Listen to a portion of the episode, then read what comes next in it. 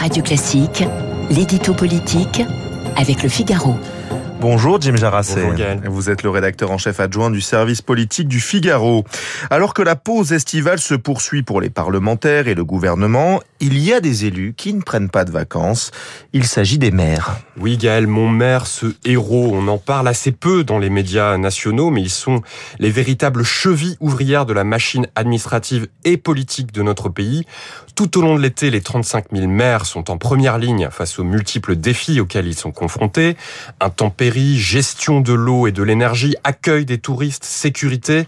Il n'y a guère de répit pour les élus locaux cet été. La presse a notamment relaté les dernières, ces dernières semaines l'engagement total des maires des communes touchées par les violences incendies de l'été. Hébergement et ravitaillement des pompiers, information de la population, gestion des, des évacuations. C'est jour et nuit hein, que ces édiles sont restés mobilisés.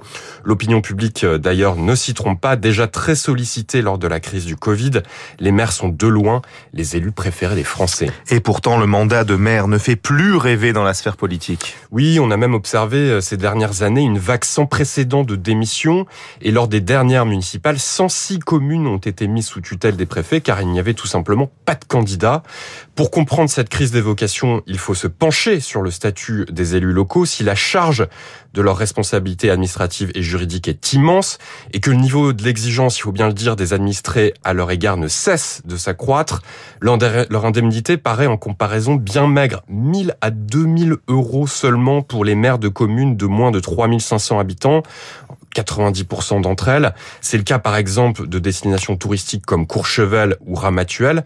Ces rémunérations ont pourtant été rehaussées par un texte porté en 2019 par Sébastien Lecornu qui renforçait également la protection juridique des élus.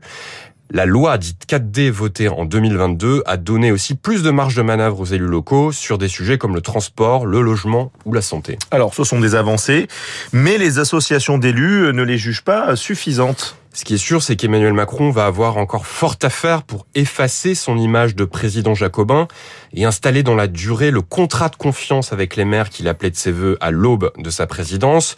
Dans son discours de politique générale, Elisabeth Borne s'est adressée aux élus locaux en affirmant vouloir construire avec eux les politiques publiques.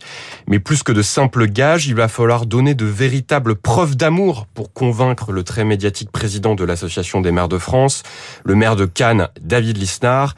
L'AMF, qui réunira en novembre son traditionnel congrès, réclame un nouvel acte de décentralisation et surtout, surtout, la fin du rabotage des dotations aux collectivités locales.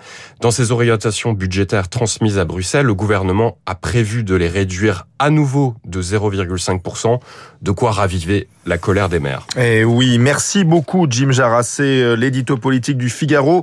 Tous les jours hein, à 8h10 sur Radio Classique, je vous dis à demain. Bonne journée. Très bonne journée.